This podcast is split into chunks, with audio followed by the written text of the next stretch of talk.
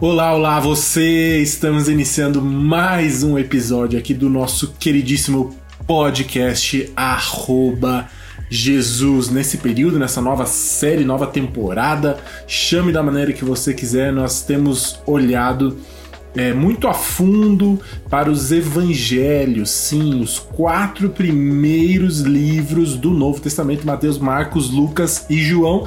Não necessariamente nessa ordem, tanto que começamos de trás para frente com João, com o nosso queridíssimo Natan ele nos conduziu ali parte 1 e parte 2 e desde a semana passada eu iniciei com vocês aqui então o Evangelho de Mateus. Nós já fizemos a parte 1 que você já ouviu na semana passada e hoje, nesse momento, nós vamos ter então a parte 2, a partir do capítulo 8 de Mateus, e nós vamos tentar chegar até o fim do livro de Mateus, que tem 28 capítulos. Então, nós temos uma boa estrada para percorrer aí nos próximos minutos. Eu vou tentar fazer tudo isso em apenas mais um episódio hoje. Se eu não conseguir, a gente vai ter, teremos é, extraoficialmente uma parte 3 de Mateus. Mas eu espero que a gente consiga é, trabalhar tudo que a gente tem aqui, porque tem muita coisa legal sobre o Evangelho de Mateus, sobre a vida de Jesus,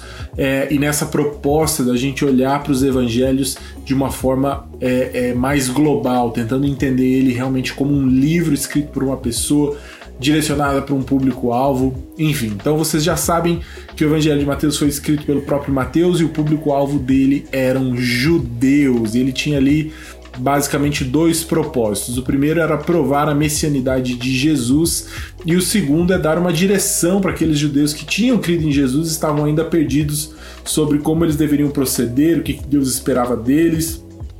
Porque uma nova religião se iniciava, né? que, que rompia com o judaísmo e iniciaria o cristianismo como conhecemos até hoje. Então, vamos lá, nós estamos na parte 3, sem mais delongas, parte 3 de 7 é, o capítulo, essa parte se inicia no versículo 1 do capítulo 8 e vai até o, versi, até o capítulo 11, tá bom?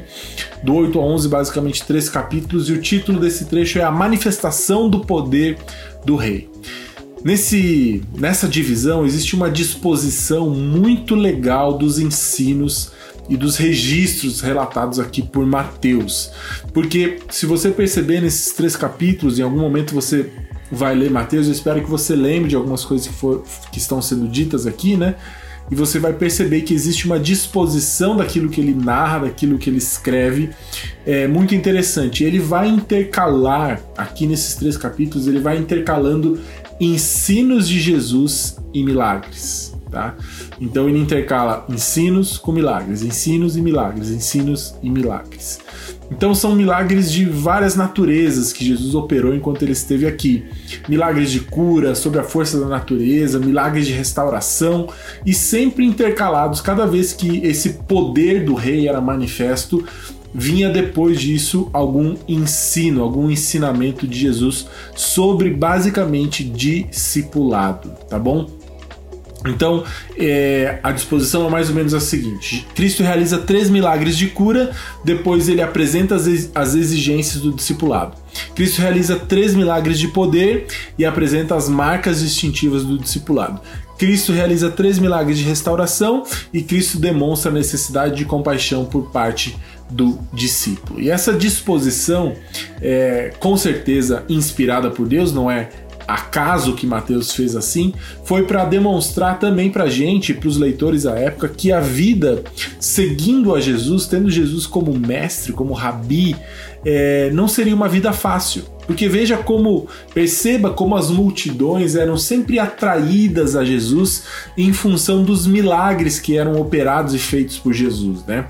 Então Jesus ia intercalando a sua vida, e Mateus fez isso no seu registro, entre milagres e ensinamento. Então, para que essas multidões não fossem enganadas a, a, a entenderem que a vida de um discípulo de Jesus seria sempre marcada e pautada por grandes milagres, por, por, por grandes é, eventos miraculosos, né, de coisas boas acontecendo o tempo todo. Então Jesus intercalava os seus milagres, que são sim presentes e realidade na vida do cristão até hoje, mas ele intercalava com ensino sobre discipulado. Ele não queria deixar essa impressão de que, que a vida seguindo ele era, era apenas uma vida marcada por milagres, alegria, facilidades.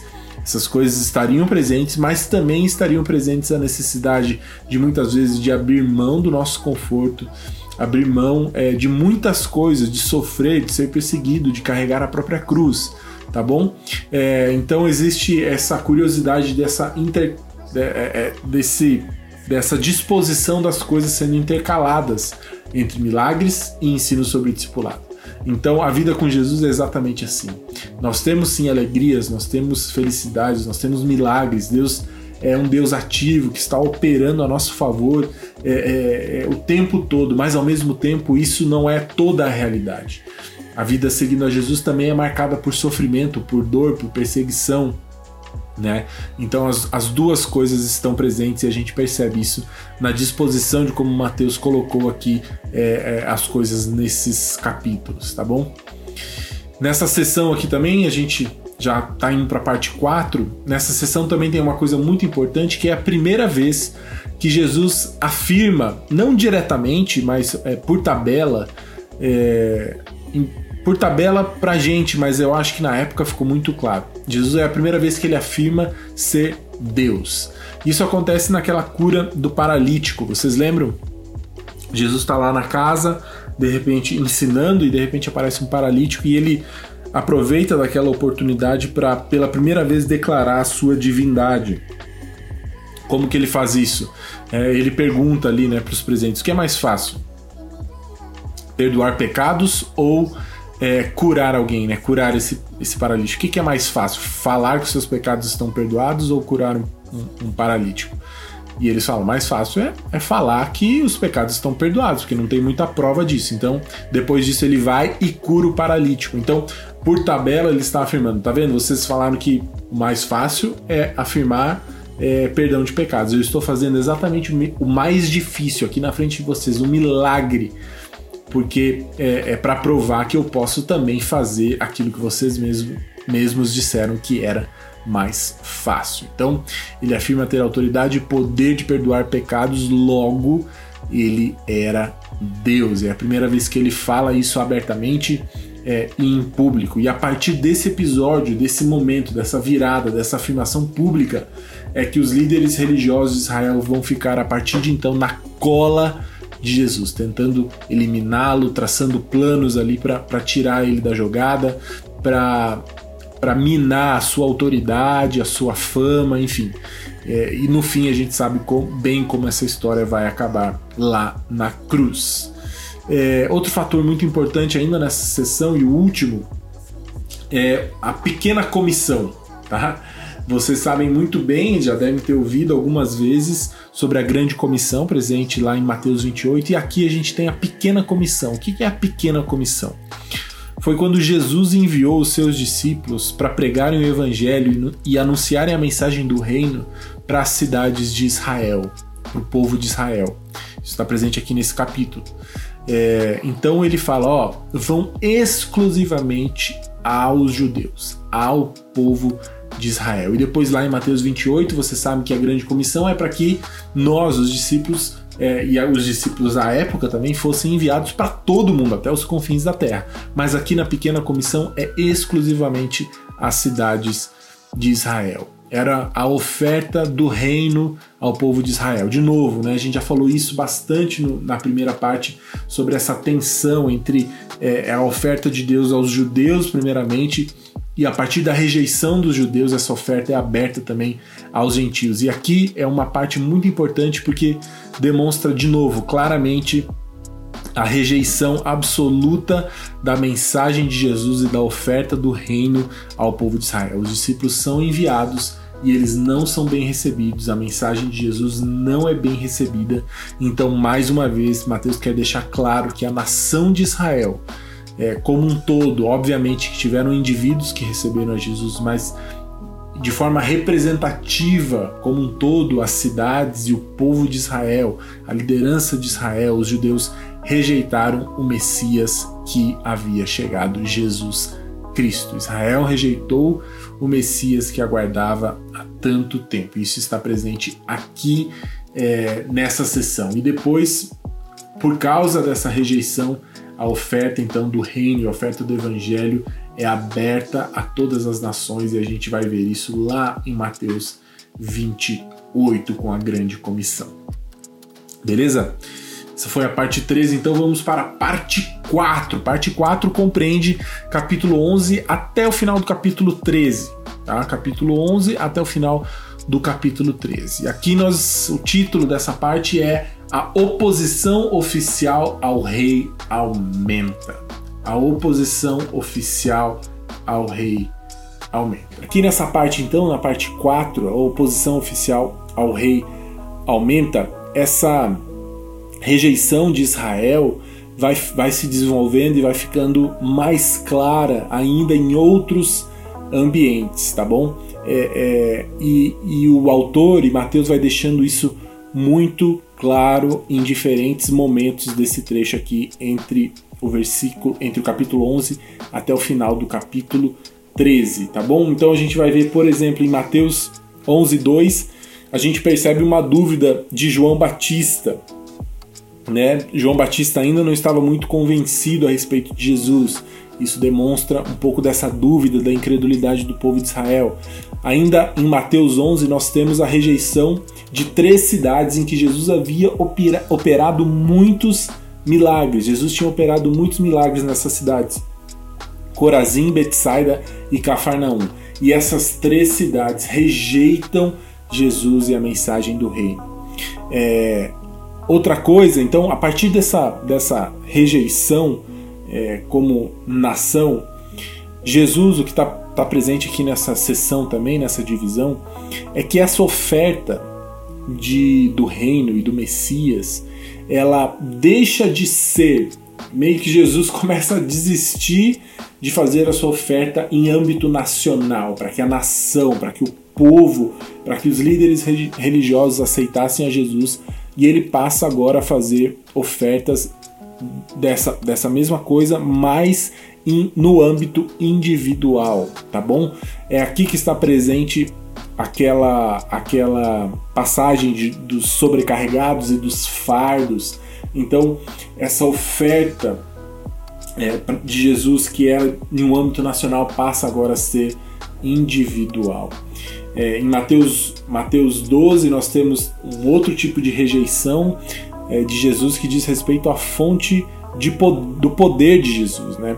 Depois de alguns milagres, Jesus ali é acusado de ser usado por Satanás para operar os seus milagres. É, e aí em Mateus 13 nós encontramos algumas parábolas que dizem respeito ao reino, mas a gente não tem tempo de cobri-las individualmente. Mas essa é a sessão. A oposição oficial ao rei aumenta, essa rejeição e essa oposição a Jesus, ela é, é, ela é vista e percebida em diversos âmbitos diferentes, em João Batista, nas cidades, é, sobre o poder de Jesus. E, e, então Jesus tem essa virada de chave agora para fazer essa sua oferta não mais em, em âmbito nacional, mas sim no âmbito individual. Beleza? Parte 5. Parte 5 nós temos a preparação para a rejeição final do rei. Aqui nós compreendemos do capítulo 13, versículo 54 até o 19, 2. Nessa divisão aqui, Mateus utiliza uma série de milagres e de reações é, a Jesus e seu ensino, a fim de demonstrar tanto a, a intensificação da rejeição dos judeus a ele, quanto o aprofundamento do seu compromisso para com aqueles que o haviam recebido como Messias, quer, quer judeus ou judeus ou gentios. Então, é, é, isso está compreendido aqui nessa sessão. E mesmo tendo sido desprezado pela nação, Jesus continua a, a, a revelar indícios da sua messianidade e do seu amor por Israel. Aqui a gente tem presente, por exemplo, a multiplicação dos pães, é, é, que tem alguma relação com Moisés é, na época do Maná, enfim, tem essa relação, mas o fato é que Jesus era capaz de suprir as necessidades do povo. Né? É, depois nós temos ali no capítulo 14 a descrição do ministério de Jesus em Gene Genezaré, que a princípio parece ser positiva, uma vez que as multidões correm para Jesus, é, mas na verdade ela de novo só demonstra e reflete uma tendência das multidões correndo até Jesus apenas para se beneficiarem de seu ministério de curas ou da multiplicação de pães, sem qualquer real interesse na pessoa de Jesus como Deus é, é, e como aquilo que ele era e o programa que ele veio estabelecer para o povo. Aqui nessa sessão nós temos também é, é, muito presentes a ação dos fariseus que agora é, já estão se aliando aos seus arqui-inimigos, os saduceus, e, e, renovam ali o seu ataque contra Jesus quando ele retorna de território gentil e solicitam dele, pedem a ele um sinal milagroso vindo diretamente do céu, não com a intenção de, de adorá-lo ou reconhecer ele como, como Messias, nem nada disso, mas a intenção deles era apenas expor Jesus ao ridículo. Só que dessa vez Jesus já está meio sem paciência, full pistola com a, hipo, a hipocrisia e a incredulidade é, dos líderes religiosos e do povo e da nação de Israel. E dessa vez, então, ele parte definitivamente deixando a, a, a elite religiosa de Israel é, a sós ali com a acusação de adultério espiritual, é, incapacidade de perceber os sinais dos tempos que apontavam realmente para ele como o Messias prometido. E Jesus aqui também faz uma advertência aos seus discípulos contra um tipo de incredulidade disfarçada de religiosidade que era frequentemente demonstrada pelos escribas e fariseus. É, muito bem, a revelação sobre a pessoa de Jesus, sobre o rei, leva também a revelação sobre o seu programa, que serve ao propósito de explicar a necessidade da cruz. Nessa passagem, nós encontramos pela primeira vez é, é, o conceito de um intervalo até o pleno estabelecimento do reino. Tá? Israel já tinha essa promessa desde o Antigo Testamento de um reino futuro que nunca se estabeleceu. Tá? A promessa de Deus do Antigo Testamento nunca se cumpriu nos detalhes que ele havia prometido ao povo de Israel. E eles achavam que quando o Messias viesse, no caso é, aqui Jesus, ele fosse estabelecer esse reino que eles nunca tinham tido. Por isso tinha essa essa pegada e essa ênfase política, né? A, a, essa expectativa a respeito de, de Jesus é, é, política, politicamente falando.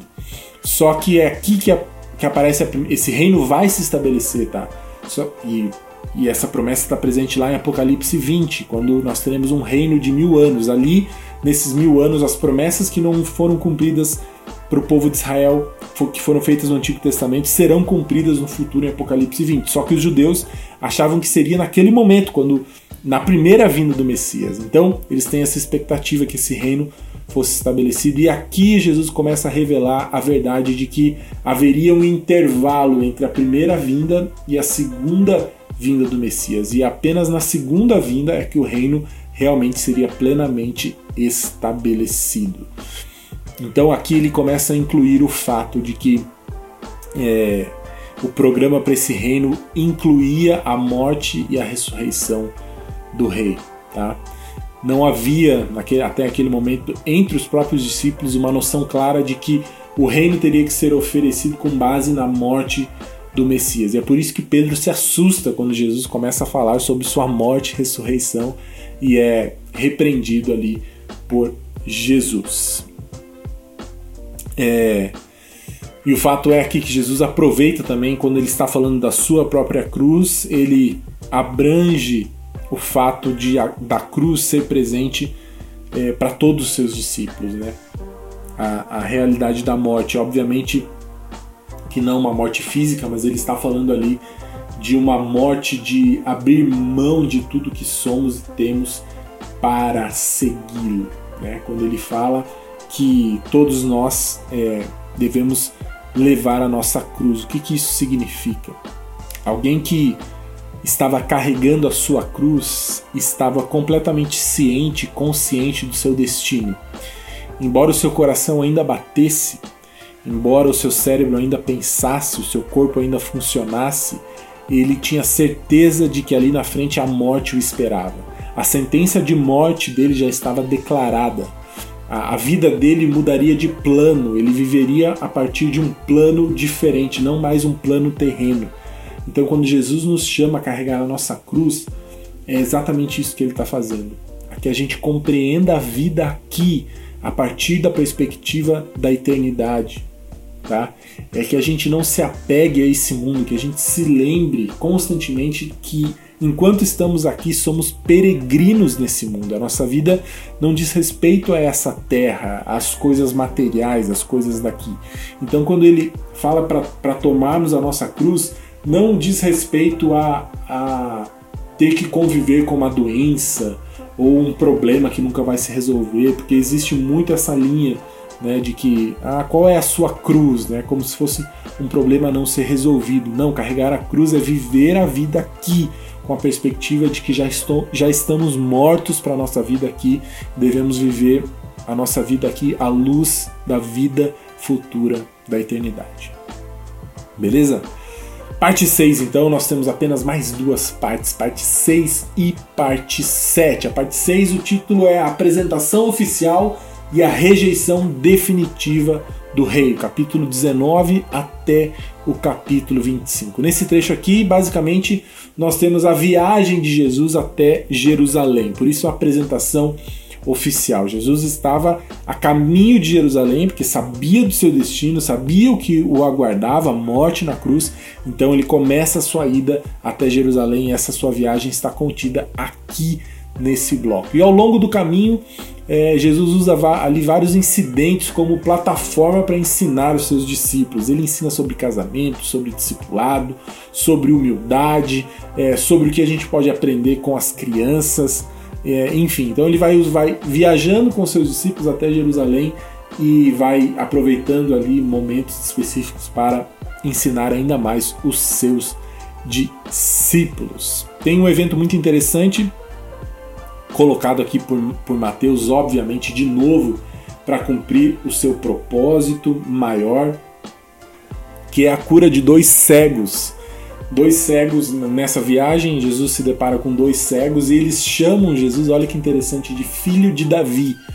Filho de Davi era um título messiânico, era uma, um nome, um título realmente que, que era destinado ao Messias. E esses cegos que, embora não conseguissem enxergar fisicamente, eles enxergaram espiritualmente Jesus como o Messias. Então tem um contraste muito claro aí entre os cegos que não podiam ver com a nação de Israel, que mesmo podendo enxergar, não via e não compreendia Jesus como o seu Messias. Em Mateus 21, Jesus finalmente chega a Jerusalém e ali ele é recebido por um povo que ainda não havia, entender, não havia entendido o papel de Jesus como Messias, servo sofredor. Eles não tinham ideia ainda que o caminho de Jesus seria a cruz. De novo, a ideia de um Messias era um libertador, um líder político que tiraria o povo das garras cruéis e do, é, da, da, da, do governo de Roma, né?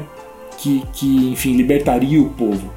Né? Os únicos que estavam começando a entender essa virada de chave de que Jesus tinha vindo é, não para libertar o povo agora e nem estabelecer o reino agora, mas sim para morrer pelos pecados de todos, eram os discípulos e entendiam mais ou menos. Algumas vezes eles ainda não compreendiam direito, né?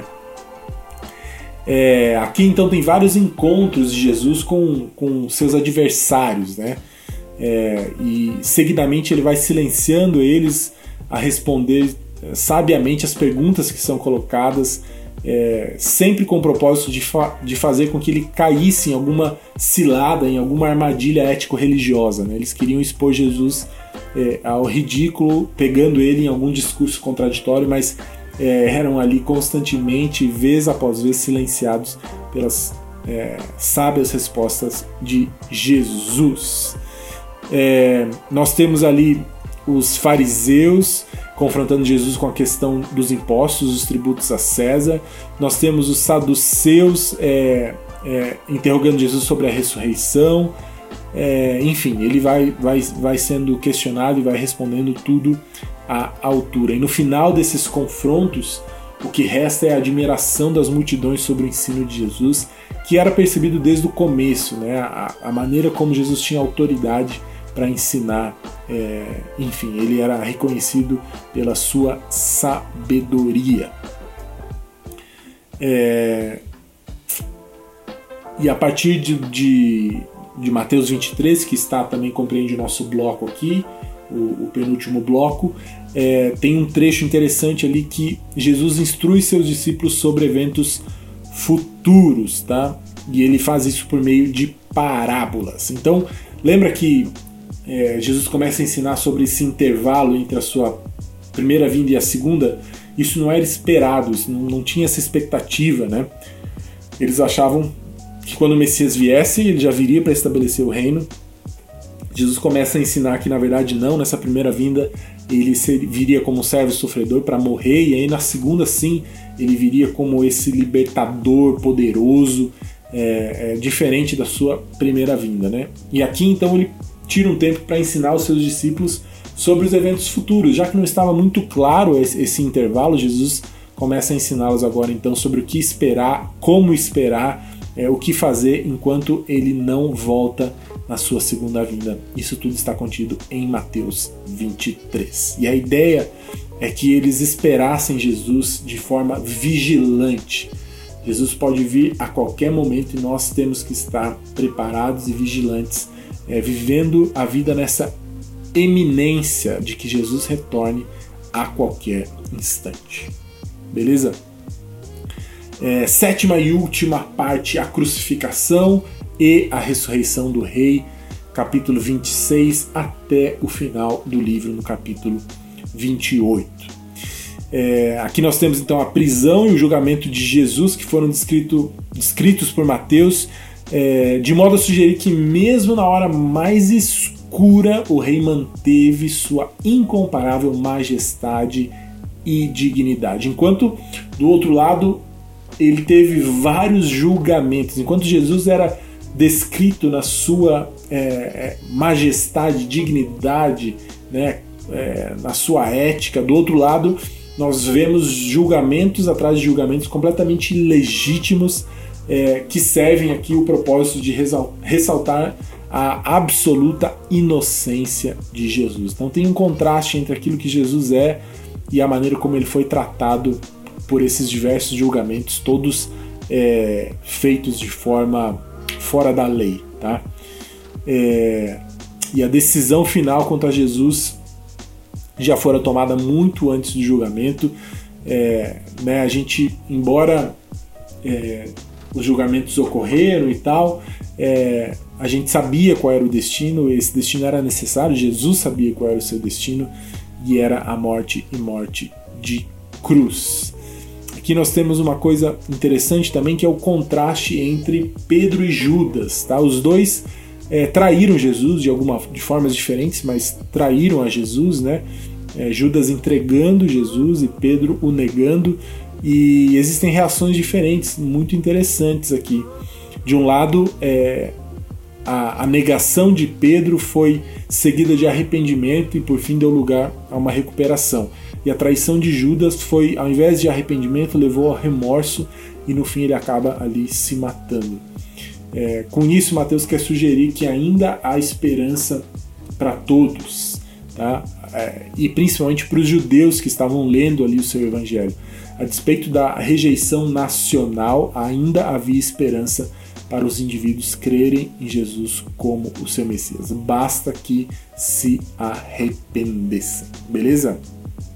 Aqui, é, a partir do capítulo 27, nós, nos, na, naquilo que Jesus sofreu ali, é, várias coisas que aconteceram com ele são muito interessantes, elas estão todas descritas no Antigo Testamento. Existem passagens específicas já no Antigo, no Antigo Testamento falando que essas coisas aconteceriam. Então vou citar algumas e algumas referências, se você estiver anotando aí, se você quiser verificar na sua Bíblia, isso é muito interessante. Por exemplo, é, no capítulo 27, versículo 26, Jesus é açoitado. Isso está previsto em Isaías 53, 5. 27, 34, Jesus recebe fel para beber. Isso está previsto em Salmos 69, 21. No capítulo 27, versículo 35, as sortes são lançadas por suas roupas. Quem ficaria com as roupas de Jesus? Isso está previsto também no Salmo 22, cap, é, Salmo 22 versículo 18. Capítulo 27, versículo 38, Jesus esteve com os criminosos, entre criminosos em sua morte. Isso está previsto em Isaías 53, versículo 12. Capítulo 27, versículo 43, Jesus é zombado é, por causa da sua fé em Deus. Isso está previsto em Salmo 22, 8. No capítulo 27, 46, ele pede ajuda de Deus, pede auxílio divino. Isso está previsto em Salmo 22, 1 capítulo 27, 48, ele recebe vinagre para beber. Isso está previsto em Salmos 69, 21. No capítulo 27, versículo 59, ele esteve com o rico em seu sepultamento. Isso está previsto em Isaías 53, 9. Então Mateus faz questão de narrar essas coisas passo a passo, fazendo claras referências ao Antigo Testamento. De novo, pensando no seu público-alvo, judeus que conheciam o Antigo Testamento, quando eles lessem os acontecimentos, o que, que Jesus passou, eles obviamente é, lembrariam desses salmos e de Isaías é, é, previstos é, é, do que aconteceria com o Messias, beleza? O ponto culminante da, da vida, da carreira messiânica de Jesus aparece em, no, no último capítulo, no capítulo 28. É, aqui Mateus registra uma, a demonstração de divindade e poder, é, pois a promessa de ressurreição que ele mesmo havia feito é, se cumpriu, finalmente se cumpriu e foi proclamada por um anjo a duas mulheres, a quais Jesus posteriormente apareceu. É interessante é, Mateus usar aqui duas mulheres como as primeiras testemunhas da ressurreição, é, e, e, é um fato que pode apontar para a autenticidade da narrativa, já que se a ideia fosse forjar alguma, alguma evidência né, sobre a ressurreição de Jesus, Mateus é, não usaria duas mulheres, porque eram, não era uma, uma, não eram testemunhas legais muito fortes à época. As mulheres não eram bem vistas pela sociedade, enfim, não tinham o poder de uma testemunha. Obviamente que se fosse para forjar, eles colocariam é, testemunhas legais mais fortes, homens ou enfim oficiais, é, para que isso tivesse mais força e mais valor. Então, o fato de ter sido duas mulheres aponta para a autenticidade realmente daquilo que aconteceu. E aqui no último parágrafo, então, nós temos finalmente a grande comissão, em claro contraste ao capítulo 10 que a gente falou é, é, lá atrás, né? Lá no capítulo 10 é, ele delega sua autoridade e poder para a evangelização de Israel, e aqui no capítulo 28 delega sua autoridade para a evangelização do mundo todo. Beleza? Gente, esse foi o Evangelho de Mateus, tem muita coisa legal, tenho certeza que se você ouviu tudo, você ouviu coisas novas, diferentes, que talvez você não tenha ouvido até então. Espero que você faça o máximo proveito disso, que algumas coisas fiquem gravadas aí na sua memória. É, e que Deus te abençoe demais, demais. Nós retornamos na semana que vem com um novo Evangelho. Deus te abençoe. Até mais. Tchau, tchau.